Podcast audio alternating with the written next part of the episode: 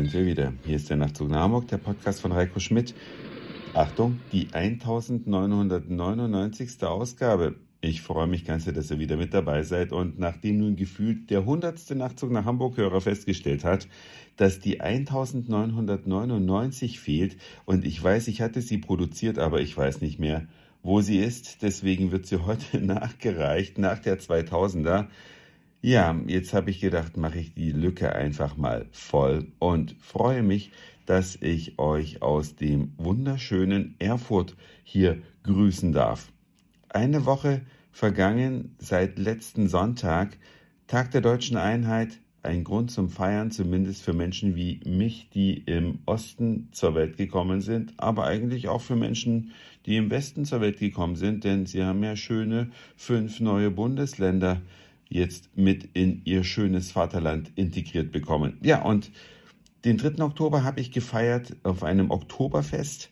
Das war ähm, ja so richtig mit Lederhosen und Schweinshaxen und äh, Anstich und hast du nicht gesehen? Vor allem habe ich an dem Tag mal so richtig bewusst Leute beobachtet. Ich war mit Freunden da, die mich mitgeschleppt hatten. Ich hatte jetzt eigentlich nicht so den Drang, ein Oktoberfest zu besuchen und schon gar nicht in Hamburg.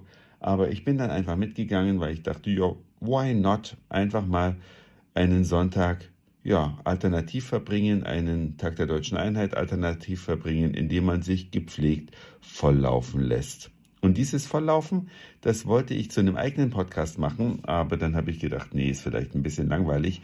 Ich fand es nur erstaunlich, in welchen Stufen so ein Abend verläuft. Man kommt erstmal in peinlicher Verkleidung, nämlich mit diesen typischen bayerischen Lederhosen, den dazu passenden Strümpfen, dazu passende Schuhe habe ich mir alles bei Freunden ausgeliehen, weil so einen Scheiß besitze ich natürlich nicht.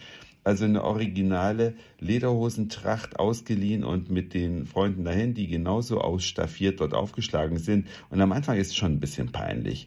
Aber dann nach so ein paar Bierchen wurde es dann gelöster. Irgendwann war dann die Schwelle erreicht, wo alle anfangen zu tanzen, zu eigentlich dämlich bayerischer Musik, aber würde man ja normalerweise nicht tanzen zu. Ja, also wenn man jetzt nicht Geschmacksverirrung hat, aber ab einem gewissen Alkoholpegel fängt man dann einfach an zu tanzen und dann gibt es so die Schwelle, wo die Leute dann so viel Alkohol getrunken haben, dass sie wild durcheinander knutschen, egal ob die eigene Frau oder der eigene Mann dabei ist oder nicht, einfach mit wildfremden Leuten da rumhängen. Auf den Toilettenkabinen wurde das Gedränge dann auch ziemlich groß, weil die Leute dann irgendwann anfangen, hemmungslos zu koksen oder Sex zu haben.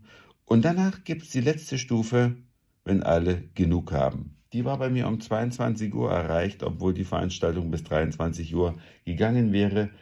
Egal bin ich dann einfach los und zur U-Bahn. Das heißt, ich bin da zur U-Bahn gebracht worden und dann ging es nach Hause. Ende des Tages der deutschen Einheit. Wie habt ihr den eigentlich verbracht und feiert ihr den eigentlich noch so viele Jahre, nachdem er letztlich stattgefunden hat? Naja, jedenfalls danach eine lange Woche mit viel Arbeit, einem 80. Geburtstag meiner Großtante, im schönen Leipzig und jetzt bin ich hier in Erfurt in einem Hotel, in dem ich seit 2001 Stammgast bin. Ich erinnere mich noch daran, das erste Mal, als ich hier war, ist der ICE Wilhelm Konrad Röntgen genau verunglückt. An dem Tag, ich war hier mit Arbeitskollegen und wir sind dann in eines unserer Zimmer, also alle ins gleiche, und haben fassungslos die Berichte im Fernsehen gesehen. Das Hotel befindet sich direkt hinter der Krämerbrücke meine absolute Empfehlung.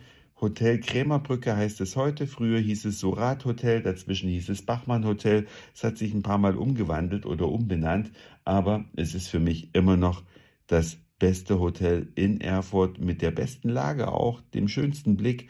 Man ist direkt an der Krämerbrücke, das ist das absolute Touristenhighlight hier in Erfurt. Die Stadt ist eh wunderschön und vor der Nase gleich ein Augustiner, wo man ein Bierchen trinken kann.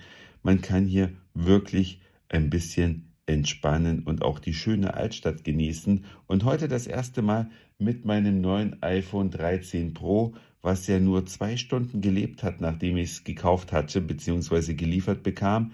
Dann habe ich mein altes iPhone drauffallen lassen, war die Rückseite direkt kaputt. Gott sei Dank war es versichert. Und Apple hat mir inzwischen schon wieder neues äh, zugeschickt. Aber die Kamera, die das Ding hat, ist unfassbar. Ich habe unter schwierigen Lichtverhältnissen heute Nacht in Erfurt Fotos gemacht, die ich euch bei Instagram hochlade, weil ich einfach immer noch so geflasht bin. Nicht, weil Erfurt so schön ist, das natürlich auch, aber dass es sich mit dieser Kamera so schön hat einfangen lassen. Schaut es euch an und sagt mir gerne, ob es euch gefallen hat. Und entschuldigt bitte, dass ich mein Podcast-Mikrofon vergessen habe und hier im Hotel jetzt das iPhone als Aufnahmegerät benutze. Ich weiß, ihr habt mir viele Kommentare geschickt, dass der Raum halt zu hören ist, dass es nicht so gut klingt, als hätte ich mein richtiges Mikro dabei. Aber die Wahl war jetzt Podcast Verzicht oder Podcast mit Audioeinschränkungen. Habe ich mich dazu entschlossen. Ich hoffe, es ist okay für euch. Das war's für heute. Dankeschön fürs Zuhören, für den Speicherplatz auf euren Geräten. Ich sage Moin Mahlzeit oder guten Abend, je nachdem, wann ihr mich hier gerade gehört habt. Und vielleicht hören wir uns schon morgen wieder. Euer Reiko.